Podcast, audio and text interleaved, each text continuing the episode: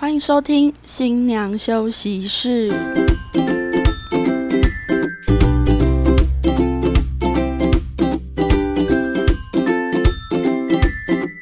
放飞猪队友，拥抱好姐妹，我们是新娘房三姐妹，我是大姐，我是二姐，我是小妹。欢迎喜欢我们节目的所有朋友们，可以追踪关注以及订阅我们哦，以及可以上新娘休息室的粉丝专业留言或者分享给我们。今天呢，我们的主题是疫情之下婚礼怎么办？现在呢，疫情非常的严峻，想必呢，许多的新人都已经在观望，要到底婚礼呢是要延期或者是要做取消。当然呢，我们今天呢就要跟大家一起分享，一起讨论一下这个主题喽。对啊，但是在这之前，我觉得我们大家可以先分享一下啊，我们三姐妹现在的疫情生活过得怎么样？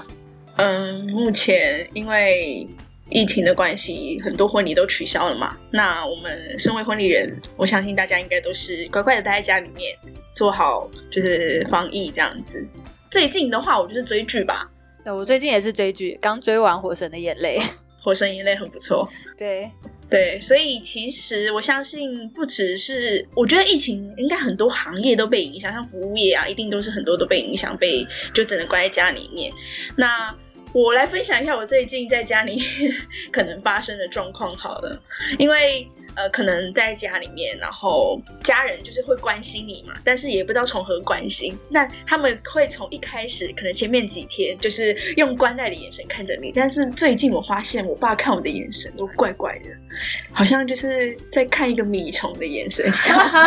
要多鄙视就有多鄙视，你知道吗？然后因为我本人我在家是比较少在做家事的啦。都是我的弟弟或者是我的家人们在做，然后因为我喜我习惯就是可能买东西，然后我会用家里面的盘子啊、碗啊、餐具之类的，然后我用完我就会直接放在洗手槽，我就直接撤退这样。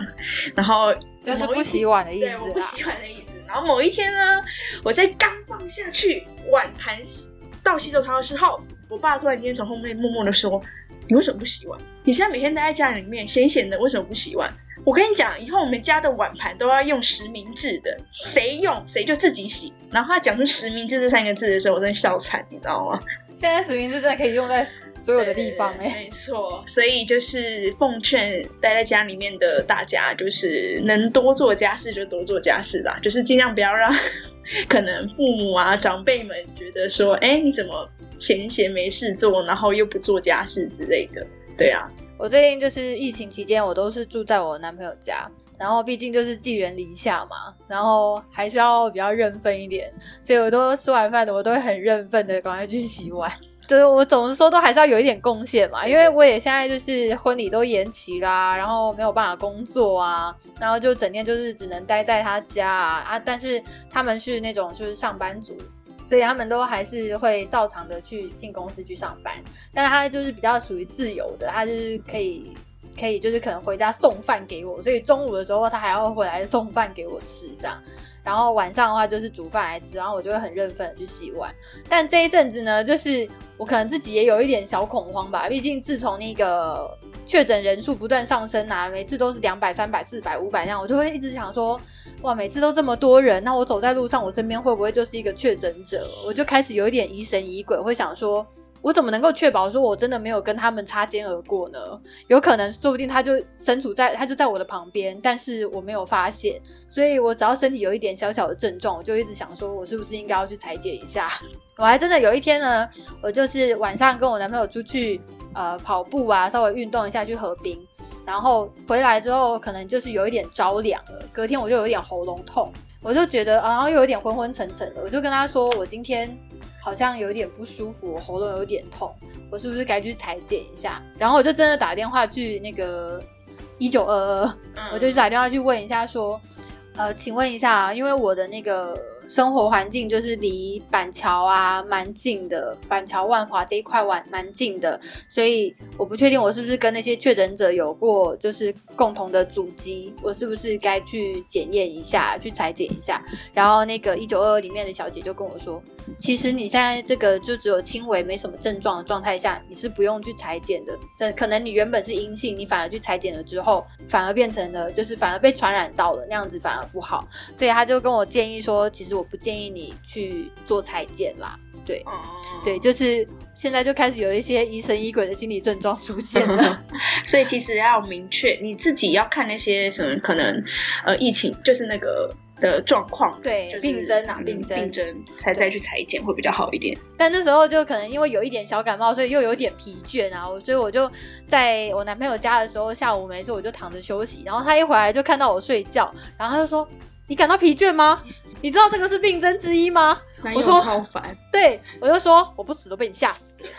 很惊恐哎、我。我都照三餐量体温呢、认真在量体温。真的、我超害怕的啊、就是因为就是双北是热区，所以就是只要一听到哪里有什么确诊者，还是某一天在新闻会突然出现哪一个例是确诊比较人数比较多的，他就在我们家的旁边的时候，我很害怕，所以我就跟我妹两个人想要确认一下味觉有没有问题。然后呢，我们就是在饭里面都会加一点点鬼椒的那个辣椒粉。就后来某一天，我突然就觉得我呼吸困难，有点很不舒服，我就赶快冲去诊所。然后医生检查完之后，就是说你喉咙不舒服是因为胃食道逆流，胃食道逆流是因为你吃太辣造成的肠胃炎。所以你不要这么紧张，因为我看你本人还是活蹦乱跳，所以我是觉得真的不用那么紧张啦，只是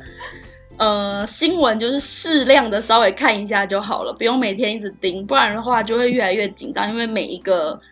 市府首长讲的东西都不太一样，然后你也不知道你要听谁的。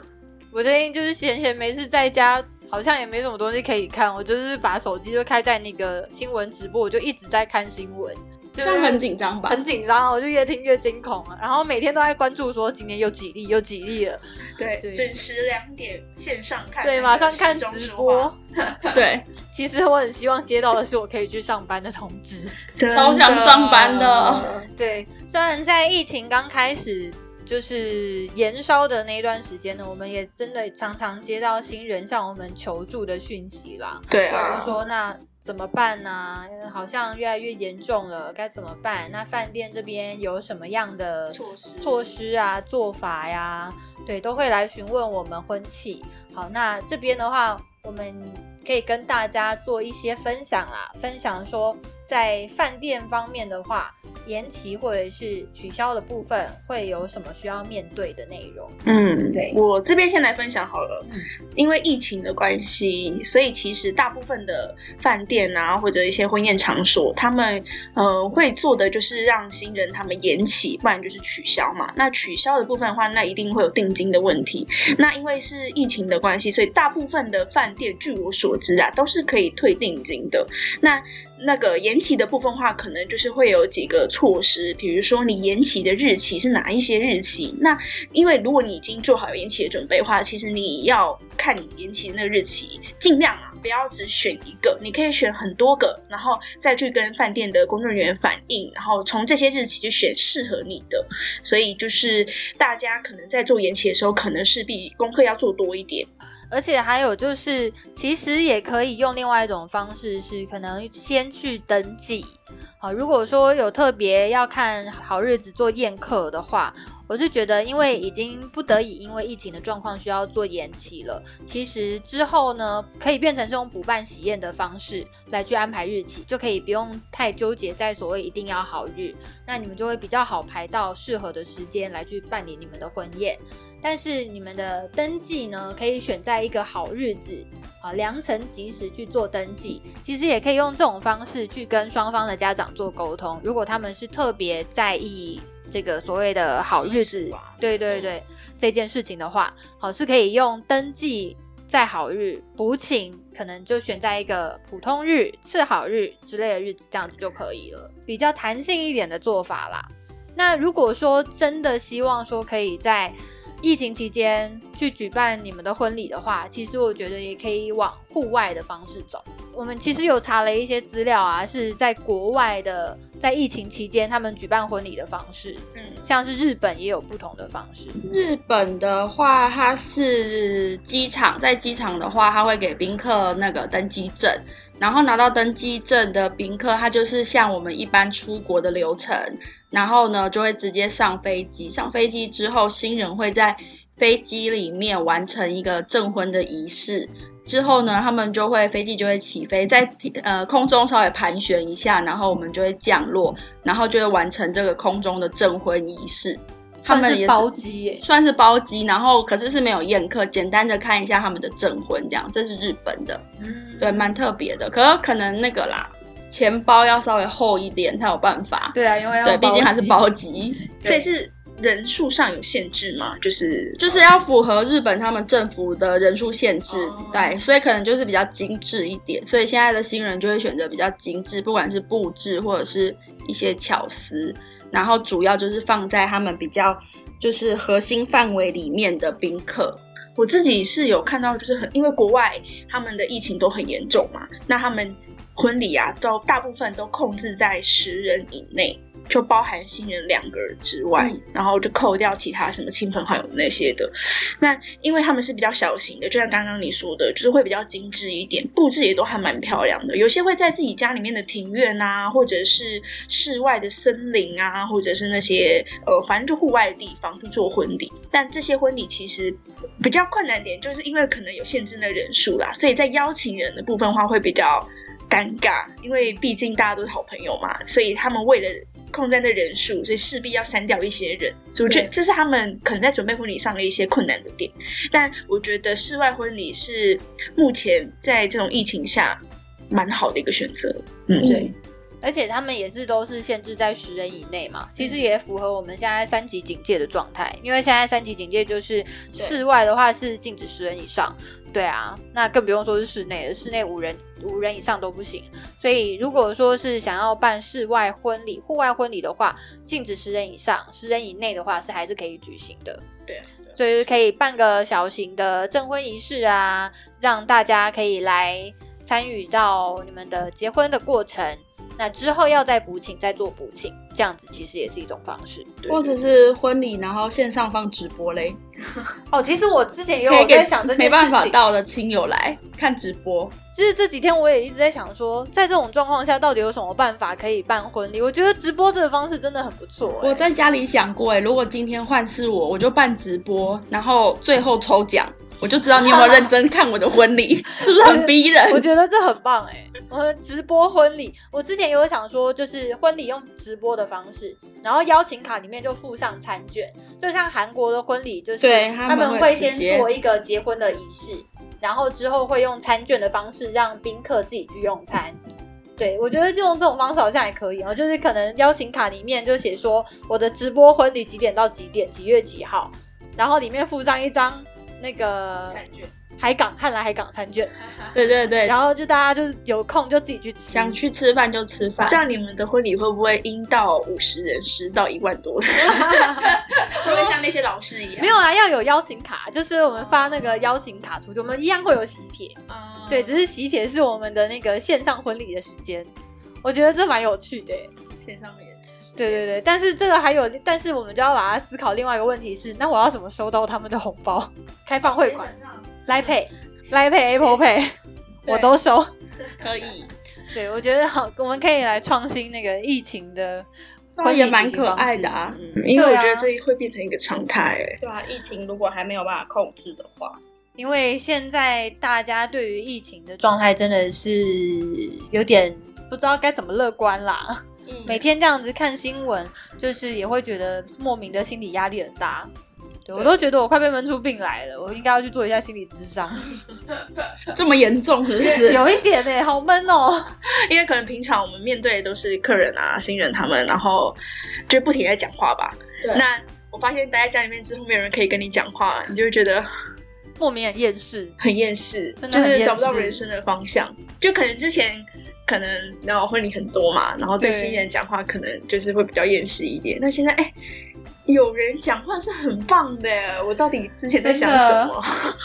就是开始可以回去上班之后，我一定会很珍惜上班的时对，我会间。珍惜每一对新人。所以我们就是比较适合休两个礼拜就可以了，呃太多就真的不行，多就两个礼拜啦，最多就是两个礼拜。最多就对啊，不过我这边也分享一下，就是我知道有一些饭店，就是它可以你可以取消，但是他是不会做退还定金的。哦，对，就是我觉得这个呢，在一开始新人你们在去看场地啊，在要下定之前，这个是可以先问清楚的。嗯就是你们的合约条款内容里面呢，就业务如果他们没有很清楚、仔细的去跟你们做说明的话，其实你们自己也要把里面的每一个条款都看清楚。尤其是现在有经历过这个疫情潮的这一段时间哈，我觉得就是对于这个合约条款内容真的要更加仔细。对对对，对，因为我知道有饭店他们是只给延期，它可以让你选择自己想要的时间，可以让你无限期延期，但是你一定要办喜宴啊！你如果真的要取消定金的话，它是一毛不退的。所以在准备婚礼的新人们，可能要把这一点记在笔记本上面，就是可能要看清楚合约条款，因为就像刚刚我们说的，疫情有可能会变成常态，谁会知道 COVID nineteen 结束之后会不会有其他的疾病？所以在跟那个业务谈合约的时候，可能要把疫情这个状况纳入考量里面，要保护好自己。对啊，就是他们合约上面会写一个有点像是说所谓的不可抗因素。嗯，好，那像是什么政府机关提出来的什么政策内容，影响到双方履约的意愿。意愿这些的，就是这个内容都要看得清楚啦，才会对自己真的有保障。就是合约它可能很多页，大概三四页、四五页，然后它里面都很饶舌，所以如果你的合约你是看不太懂的，或者是它表达的方式是需要你用请业务用白话文，可以直接跟你再讲清楚一点，你也可以直接做笔记。我觉得这样对于保障自己的权利会比较好，因为毕竟那个合约东西一定都是很交交字的啊什么的。对对，而且就是如果真的看不懂呢，也可以请负责你的这位业务来向你做说明。对对对，好，合约这种东西白纸黑字要把它看清楚、讲清楚，这个才是最重要的。我希望可以带着大家，我们可以带着大家一起乐观的面对啊，哦就是对，一起完成婚礼，这比较重要。真的没，错而且很多新人就传讯跟我说，不好意思让我们取消了，然后感谢你这阵子的帮忙。就是其实收到这些讯息，其实蛮替他们难过，因为他们取消真的是逼不得已啦。因为有些真的是延了很多次的那一种，你就是小孩都生出来了，然后